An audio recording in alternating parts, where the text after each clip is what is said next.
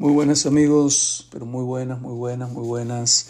Dios me los bendiga, qué bueno, qué gusto volver a encontrarme con ustedes como todos los días leyendo la palabra, ¿no?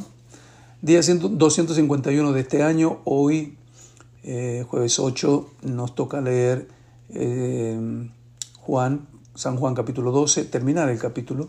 También leemos Segunda de Crónicas 16, 17 y vamos a leer Salmo 78, los primeros versículos. ¿Estamos listos? Ok, vamos pues. Ahora, dice el versículo 27 de Juan 12, ahora está turbada mi alma. Está hablando Jesús. ¿Y qué diré, Padre, sálvame de esta hora? Mas para esto he llegado a esta hora. Padre, glorifica tu nombre. Entonces vino una voz del cielo, lo he glorificado y lo glorificaré otra vez. Y la multitud que estaba allí y había oído la voz, decía que había sido un trueno. Otros decían, un ángel le ha hablado. Respondió Jesús y dijo, no ha venido esta voz por causa mía, sino por causa de vosotros. Este es el juicio de este mundo. Ahora es el juicio de este mundo. Ahora el príncipe de este mundo será echado fuera. Y yo, si fuera levantado de la tierra, a todos atraeré a mí mismo. Y decía esto dando a entender de qué muerte iba a morir. Le respondió la gente, nosotros hemos oído de la ley que el Cristo permanece para siempre. ¿Cómo pues dices tú que es necesario que el Hijo del Hombre sea levantado? ¿Quién es este Hijo de Hombre? Entonces Jesús le dijo, aún por un poco está la luz entre vosotros. Andad entre tanto que tenéis luz, para que no os sorprendan las tinieblas, porque el que anda en tinieblas no sabe a dónde va. Entre tanto que tenéis la luz, creed en la luz para que seáis hijos de luz. Estas cosas habló Jesús y se fue y se ocultó de ellos. Pero a pesar de que había hecho tantas señales delante de ellos, no creían en él. Para que se cumpliese la palabra del profeta Isaías que dijo, Señor, ¿quién ha creído a nuestro anuncio? ¿Y ¿A quién se ha revelado el brazo del Señor? Por esto no podían creer, porque también dijo Isaías, cegó los ojos de ellos y endureció su corazón, para que no vean con los ojos y entiendan con el corazón y se conviertan y yo los sane. Isaías dijo esto cuando vio su gloria y habló acerca de él. Interesante que Juan haga esa interpretación de la visión de Isaías, Isaías capítulo 6, cuando ve el trono de Dios. Dice que vio la gloria de Dios, la gloria, la gloria de Jesús, ¿no? Y habló de Jesús.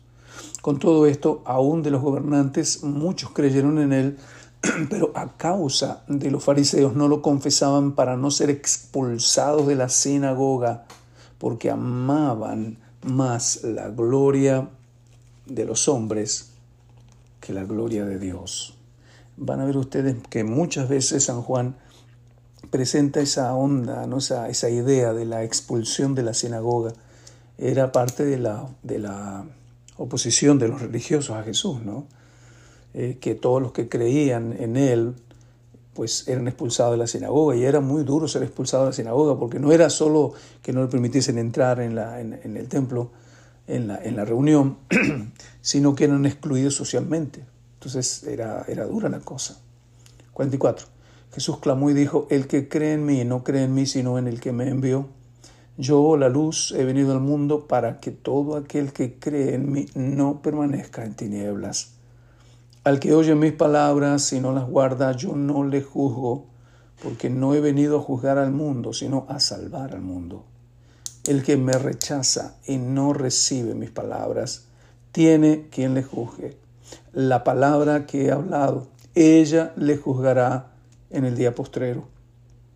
Porque yo no he hablado por mi propia cuenta el Padre que me envió, Él me dio mandamiento de lo que he de decir y de lo que he de hablar. Y sé que su mandamiento es vida eterna. Así pues, lo que yo hablo, lo hablo como el Padre me lo ha dicho. El Antiguo Testamento eh, nos lleva a leer Segunda de Crónicas. Hoy leemos Segunda de Crónicas 16 y 17. En el año 36 del reinado de Asa, Subió Baasa, rey de Israel, contra Judá y fortificó a Ramá para no dejar salir ni entrar a ninguno al rey Asa, rey de Judá. Entonces sacó Asa la plata y el oro de los tesoros de la casa de Jehová y de la casa real, y envió a Benadán, rey de Siria, que estaba en Damasco, diciendo, hay alianza entre tú y yo, como la hubo entre tu padre y el mío. He aquí que yo te he enviado plata y oro para que vengas y deshagas la alianza que tienes con Baasa, rey de Israel, a fin de que se retire de mí.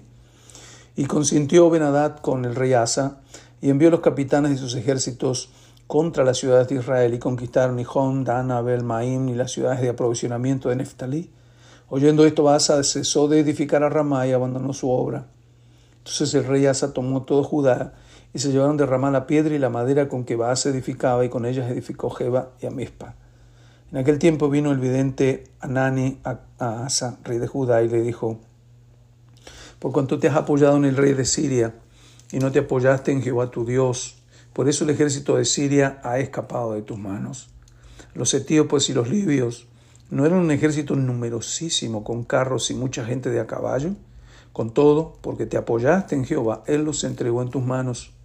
Porque los ojos de Jehová contemplan toda la tierra para mostrar su poder a favor de los que tienen corazón perfecto para con Él. Locamente has hecho en esto. Wow. Subraye la palabra, locamente.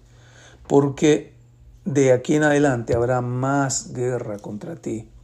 Entonces se enojó Asa contra el vidente y lo echó en la cárcel porque se encolerizó grandemente a causa de esto y oprimió a Asa en aquel tiempo a algunos del pueblo. Pasé aquí los hechos de Asa, primeros y postreros, están escritos en el libro de los reyes de Judá y de Israel. El año 39 de su reinado, Asa enfermó gravemente de los pies y en su enfermedad no buscó a Jehová sino a los médicos. Qué triste eh, descripción de su final, ¿no? Y durmió Asa con sus padres y murió en el año 41 de su reinado y lo sepultaron en los sepulcros que él había hecho para sí en la ciudad de David y lo pusieron en un ataúd el cual llenaron de perfumes y diversas especies aromáticas preparadas por expertos perfumistas e hicieron un gran fuego en su honor. Capítulo 17. Reinó en su lugar Josafat su hijo el cual se hizo fuerte contra Israel. Puso ejércitos en todas las ciudades fortificadas de Judá y colocó gente de guarnición en tierra de Judá y asimismo en las ciudades de Efraín que su padre Asa había tomado. Y Jehová estuvo con Josafat porque anduvo en los primeros caminos de David su padre y no buscó a los Baales, sino que buscó al Dios de su padre y anduvo en sus mandamientos y no según las obras de Israel Jehová, por tanto, confirmó el reino en su mano, y todo Judá dio a Josafat presentes, y tuvo riquezas y gloria en abundancia. Y se animó su corazón en los caminos de Jehová, y quitó los lugares altos y las imágenes de acera de, acera de en medio de Judá.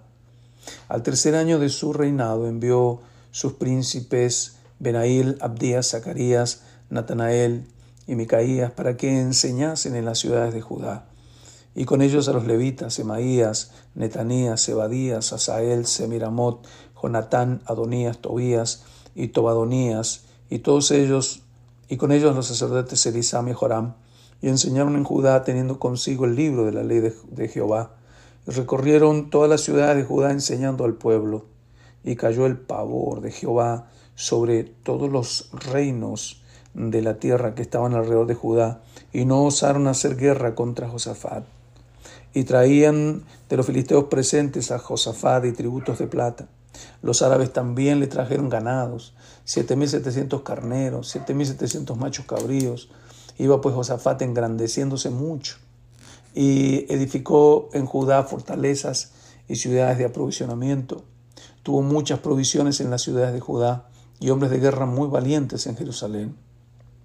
Y este es el número de ellos según sus casas paternas de los jefes de los millares de Judá, el general Adnas, y con él trescientos mil hombres muy esforzados. Después de él el jefe Joanán, y con él doscientos ochenta mil. Tras este Amasías, hijo de Sicri, el cual se había ofrecido voluntariamente a Jehová, y con él doscientos mil hombres valientes. De Benjamín Eliada, hombre muy valiente, y con él doscientos mil armados de arco y escudo. Tras este Josabat, y con él ciento ochenta mil dispuestos para la guerra.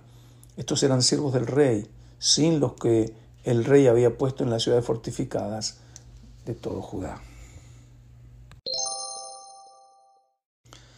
Muy bien, terminamos la lectura de hoy con Salmos 78.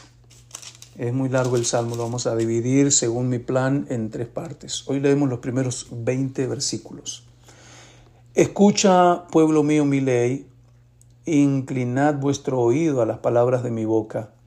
Abriré mi boca en proverbios, hablaré cosas escondidas de tiempos antiguos las cuales hemos oído y entendido, que nuestros padres nos las contaron. No las encubriremos a sus hijos, contando a la generación venidera las alabanzas de Jehová y su potencia y las maravillas que hizo. Él estableció testimonio en Jacob y puso ley en Israel, la cual mandó a nuestros padres que la notificasen a sus hijos para que lo sepa la generación venidera y los hijos que nacerán, y los que se levantarán lo cuenten a sus hijos, a fin de que pongan en Dios su confianza y no se olviden de las obras de Dios, que guarden sus mandamientos, y no sean como sus padres, generación contumaz y rebelde, generación que no dispuso su corazón ni fue fiel para con Dios su espíritu. Los hijos de Efraín arqueros armados, volvieron las espaldas en el día de la batalla, no guardaron el pacto de Dios, no quisieron andar en su ley, sino que se olvidaron de sus obras y de sus maravillas que les habían mostrado. Delante de sus padres hizo maravillas en la tierra de Egipto, en el campo de Soam. Dividió el mar y los hizo pasar, detuvo las aguas como en un montón, les guió de día con nube y toda la noche con resplandor de fuego. Hendió las peñas en el desierto y les dio a beber como de grandes abismos pues sacó de la peña corriente, se hizo descender aguas como ríos. Pero aún volvieron a pecar contra él, rebelándose contra el Altísimo en el desierto, pues tentaron a Dios en su corazón, pidieron comida a su gusto y hablaron contra Dios diciendo, ¿podrá poner mesa en el desierto? He aquí ha herido la peña y brotaron aguas, y torrentes inundaron la tierra. ¿Podrá dar también pan? ¿Dispondrá carne para su pueblo? Así tentaban a Dios en el desierto, ¿no? ¿Podrá poner mesa en el desierto? ¿Será que Dios nos sacó y nos va a dar? Para poner pan delante nuestro. Muchas veces nosotros tenemos esas dudas también, ¿no? ¿Será? ¿Será que lo hará? Quizás no dudamos que lo pueda hacer o no, pero pensamos, ¿será que, que lo va a hacer el Señor? Y, en el pueblo de Israel eso sonó a, a tentar a Dios, ¿no? Ojalá que en nuestro corazón haya una confianza permanente, fuerte, firme, constante. Amén.